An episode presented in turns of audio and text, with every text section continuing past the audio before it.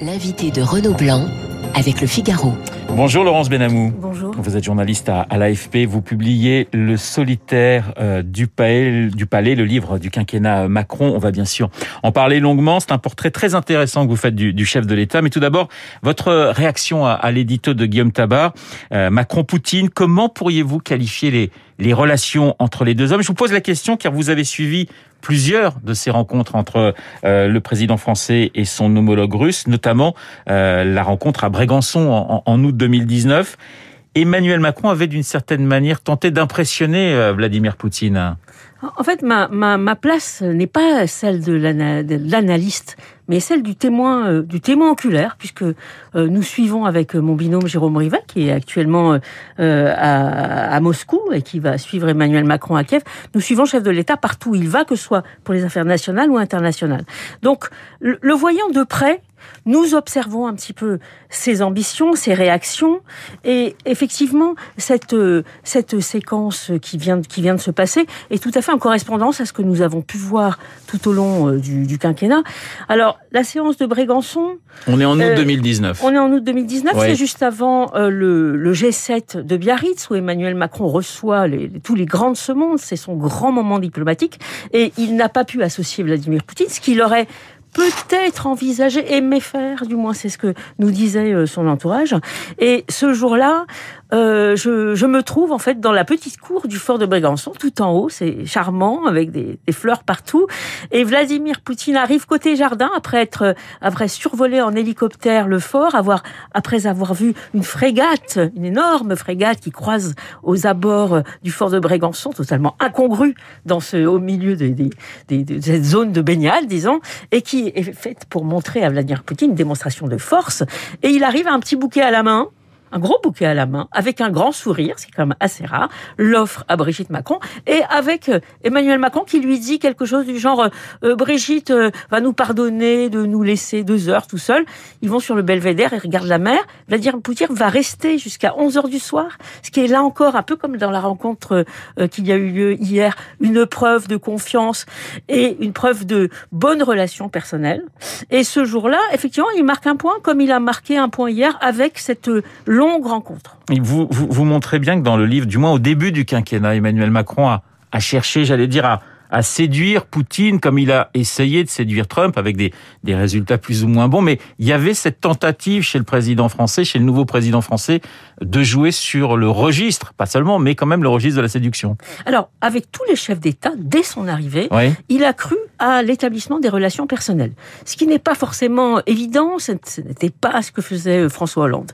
Et très tôt, le 30 mai, il reçoit Vladimir Poutine à Versailles, dans les heures de Versailles. On lui reproche même d'être trop complaisant. Et surtout, il impose une nouvelle attitude vis-à-vis -vis de la Russie, qui est celle d'une main tendue, beaucoup plus conciliante, puisqu'on se rappelle que François Hollande euh, avait, avait refusé à, à, Vladimir Poutine une visite d'État euh, quand il avait voulu venir euh, inaugurer l'église, la nouvelle église orthodoxe en plein Paris. Paris. Oui. Et ce jour-là, à Versailles, il veut établir des relations personnelles, comme il veut le faire avec Donald Trump. Il y croit beaucoup. C'est un pari. Est-ce que vraiment c'est ça qui compte? Est-ce que c'est ça qui fait le pouvoir ou non de la France? Point d'interrogation. Et surtout, il dit à ses ambassadeurs qui sont beaucoup plus réticents. Il leur fait un discours, un discours aux ambassadeurs, parce qu'à l'Élysée, il y a des, croyances dans les discours qui posent des jalons. Peut-être le grand public ne le sait pas, mais ce sont des, des autoréférences. Et il leur dit, écoutez, c'est comme ça, et euh, sachez que euh, il faut faire cette main tendue, même si vous n'êtes pas content, c'est même un ton assez directif. Donc, mmh. il pose lui-même personnellement, il croit il, il, il, il n'oublie pas que euh, c'est son domaine réservé, il va en profiter à plein, il impose cette nouvelle relation. Le solitaire du palais, Laurence Benamou, vous proposez le livre du quinquennat Macron. Je rappelle que vous faites partie des quelques journalistes hein, qui possèdent une accréditation permanente à, à l'Élysée. Vous travaillez pour l'AFP, l'agence France Presse, une agence qui alimente en dépêche tous les autres, euh, les autres médias. C'est, je puis dire, l'Élysée un poste d'observation privilégié des, des faits et gestes du, du chef de l'État.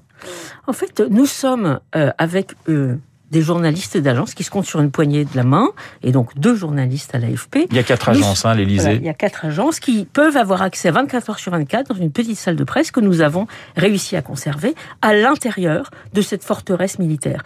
Nous sommes les seuls dans cet endroit, cet endroit un peu coupé du monde, cet endroit où les rapports avec l'extérieur sont, euh, euh, disons, freinés par euh, tout, tout l'environnement de sécurité, nous sommes les seuls qui ne sont pas payés, disons, par la présidence. Nous ne travaillons pas pour Emmanuel Macron, nous travaillons pour nos médias. Et de là, nous pouvons observer au plus près la présidence. Nous sommes des infiltrés. Oui. Et ce qui est intéressant dans ce livre, c'est le tourbillon permanent qui se passe à l'Élysée. Le chef de l'État vit à 300 à l'heure. C'est, j'allais dire, c'est vraiment ce qui m'a le plus impressionné dans votre livre. Ça n'arrête jamais. Et surtout, généralement, là, on parle de cette séquence avec Vladimir Poutine. Vous avez un spécialiste des relations internationales qui vient nous l'expliquer. Et donc, les spécialistes morcellent son action. Mais quand nous, euh, avec euh, avec mon, mon, collègue, nous voyons l'ensemble de son action, nous voyons à quel point tout est imbriqué.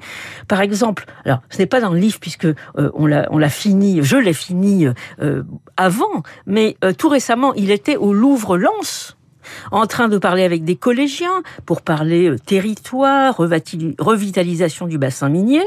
Et pendant sa visite, euh, j'y étais, capté par une perche qui est au-dessus de lui, euh, son chef de cabinet vient lui dire les États-Unis cherchent à vous joindre. En fait, c'est Joe Biden qui veut lui parler. Et il lui dit, ah mais on peut pas planter tout le monde là. Euh, et, nous voyons l'espèce de d'imbrication absolue entre toutes ces actions.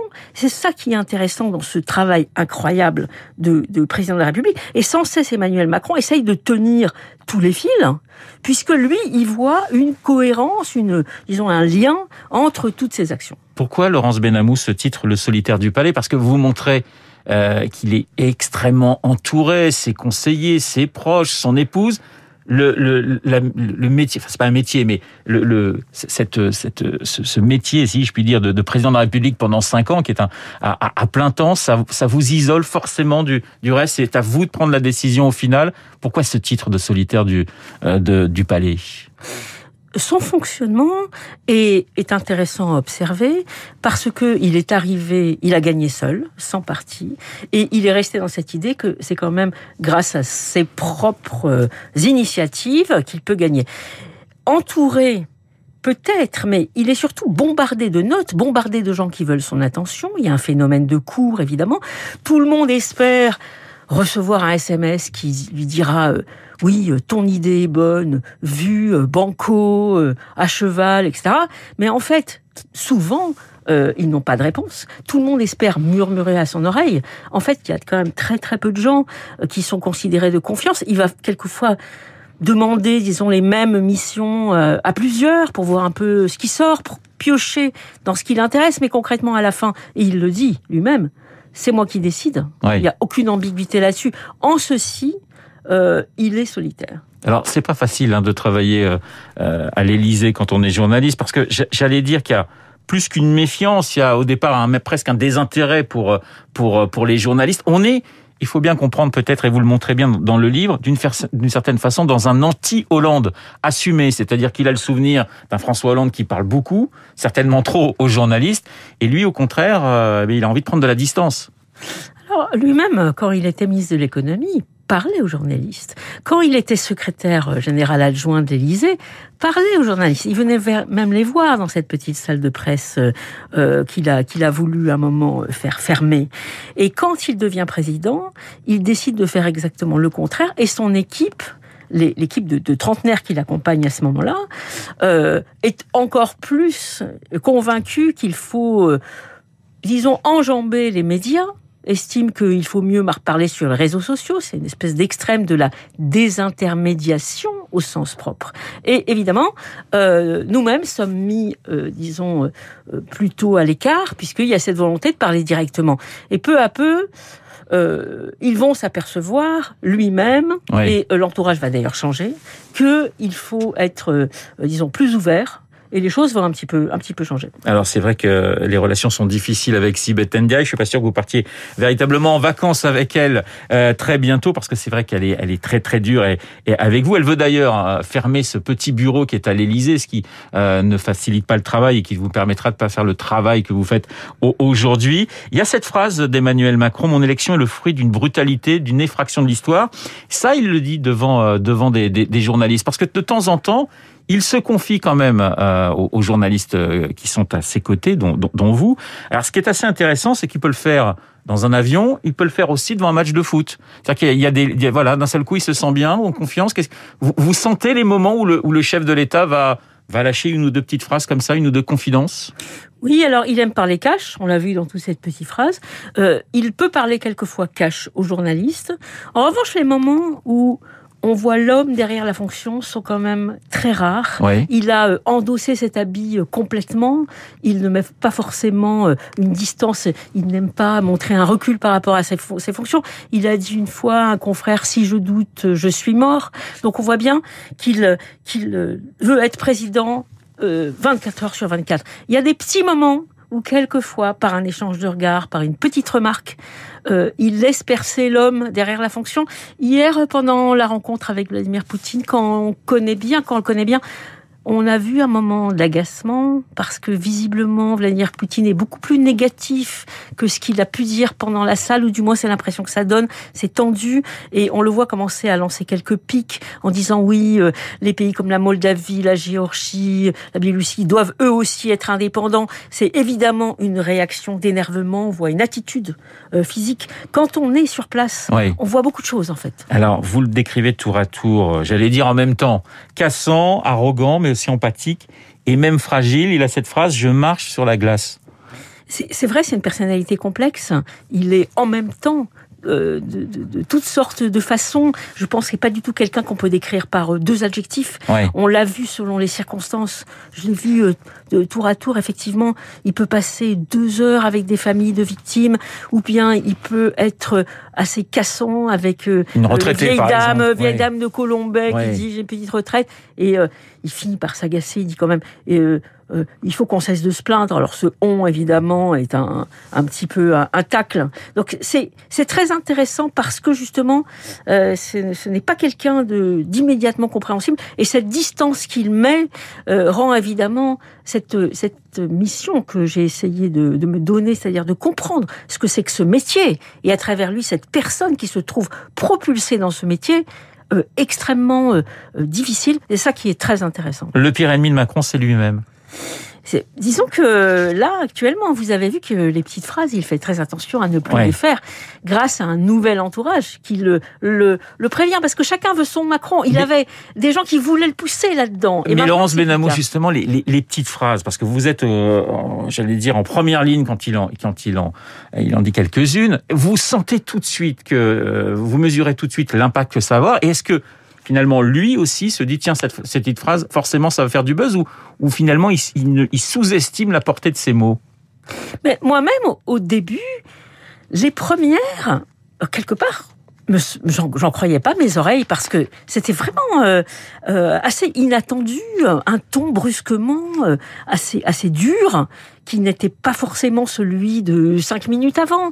Donc au début, j'avoue je, je, que j'ai pas tout de suite mesuré moi-même et lui-même probablement pas la portée de ces petites phrases. Et puis peu à peu, là, on apprend à les repérer. Il y a une sorte de de, de, de pattern, de, de, schéma où euh, tac, euh, un, un, un, un, missile part et là c'est clair. Il l'a voulu, il l'assume.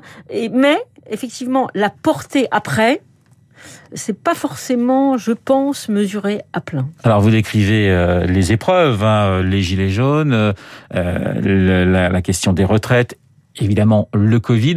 Il y a une scène euh, qui est assez qui est assez incroyable. On est au moment du premier confinement vous êtes, vous tracez la route, j'allais dire, vous traversez Paris en, voiture, gyrophare, etc. Ça, ça va à 300 à l'heure et, et finalement il y a personne dans ces rues de Paris. C'est-à-dire que voilà, vous, aviez presque envie, parce que vous êtes euh, vous êtes aux côtés du chef de l'État, vous avez presque envie qu'il y ait du monde.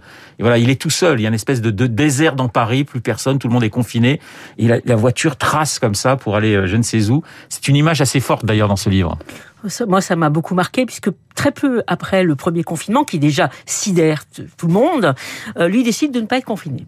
Lui décide de vouloir aller au plus près, de, de, de, se déplacer. Et donc, il prend très très peu de journalistes, voire un seul. Et si c'est un seul, c'est l'AFP. Et concrètement, euh, dans ces premières semaines du confinement, ça a été moi. Donc, je me suis retrouvée dans le cortège, cette file de 15 voitures qui traversent à toute vitesse la terre entière quand ils se déplacent en voiture, avec des vitres fumées, euh, un, un gyrophare phares qui brûlent tous les feux rouges. Et là, Paris est totalement désert. Nous n'aurions pas besoin de, de, de, de, ces gyrophares. Et dans ce Paris désert, la destination est secrète jusqu'au dernier moment parce qu'ils ont un culte du secret, de la surprise médiatique, disons. Et deux minutes avant, on me dit en fait. Euh, nous sommes à l'Institut Pasteur, donc euh, nous nous retrouvons dans un Pasteur totalement désert, où dans un petit couloir, la crème des chercheurs se trouve entassée dans le couloir, avec des blouses blanches, pas de masque à l'époque, et euh, à peu près seul avec le chef de l'État et un confrère, nous le voyons euh, regarder euh, les, les, les, savants, leurs éprouvettes, etc., et parler leur jargon, puisque c'est un, un, une éponge, un caméléon, qui peut parler un jargon, le même jargon que ses interlocuteurs, s'il y tient beaucoup. Laurence Benamou, il n'y aura qu'un quinquennat hein, pour vous, parce que justement l'AFP, 5 ans à, l'Élysée, ça use, donc quelques soit le président, le chef de l'État que nous aurons à partir du mois d'avril pour euh, prochain, pour vous, ça sera, ça sera terminé. Ce sera une, parenthèse de, de cinq ans à l'Élysée qui se refermera. Non, non seulement ça use, mais je pense qu'il faut garder un œil neuf garder la, la volonté de, de, de, de, comprendre, de, de, de déverrouiller le coffre-fort. Euh, et euh, je pense que des, des, des, nouveaux journalistes le regarderont d'un autre œil que moi. Je pense que c'est pas mal ce renouveau. Ça s'appelle la rotation à l'AFP. On change de rubrique pour ne pas créer trop de liens. Merci beaucoup Laurence Benamou d'avoir été ce matin mon invité. Le solitaire du palais, le livre du quinquennat Macron 2017-2022. Et c'est chez Robert Laffont. Il est 8h30 dans un instant l'essentiel de l'actualité.